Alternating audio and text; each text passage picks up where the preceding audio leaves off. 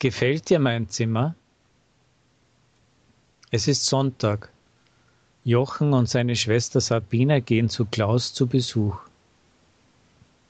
Da ist schon sein Haus. Es hat fünf Stockwerke. Klaus wohnt im dritten Stock. Der Fahrstuhl bringt Jochen und Sabine nach oben. Bald stehen sie vor der Wohnung 17. Sie klingeln. Klaus öffnet die Tür. Er ist froh über den Besuch. Die Freunde kommen ins Zimmer von Klaus. Das ist also dein Zimmer, Klaus. Ja, ich habe mein Zimmer sehr gern. Ich wohne hier schon seit zwei Monaten. Und ihr kommt zu mir erst heute. Sag mal, Sabine, gefällt dir mein Zimmer? Ja und nein.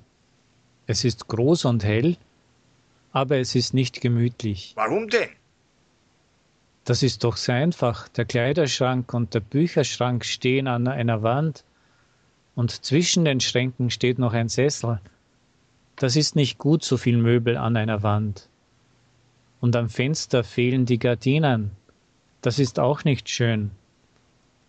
Auf deinem Schreibtisch liegen zu viele Bücher, Hefte und Zeitungen und Zeitschriften. Das muss man auch in Ordnung bringen.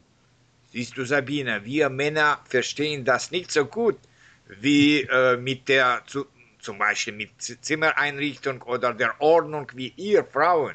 Hilf mir bitte. Gut, Jochen. Und ich helfe dir gern bei dieser Arbeit. Wir können gleich beginnen. Also los. Der Kleiderschrank kommt in die Ecke den Bücherschrank stellen wir neben das Sofa.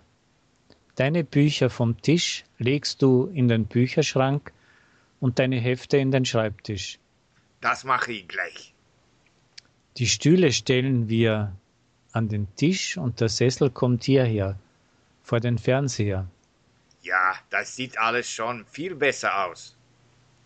Warum hängen denn keine Gardinen am Fenster? Hast du keine? Doch, Sie liegen im Schrank? Nimm sie bitte heraus, dann hängen wir sie gleich ans Fenster. Gut so? Und nun, wie gefällt dir dein Zimmer jetzt, Klaus? Oh, danke, Anne und Jochen. Jetzt ist es wirklich gemütlich. Es gefällt mir sehr gut.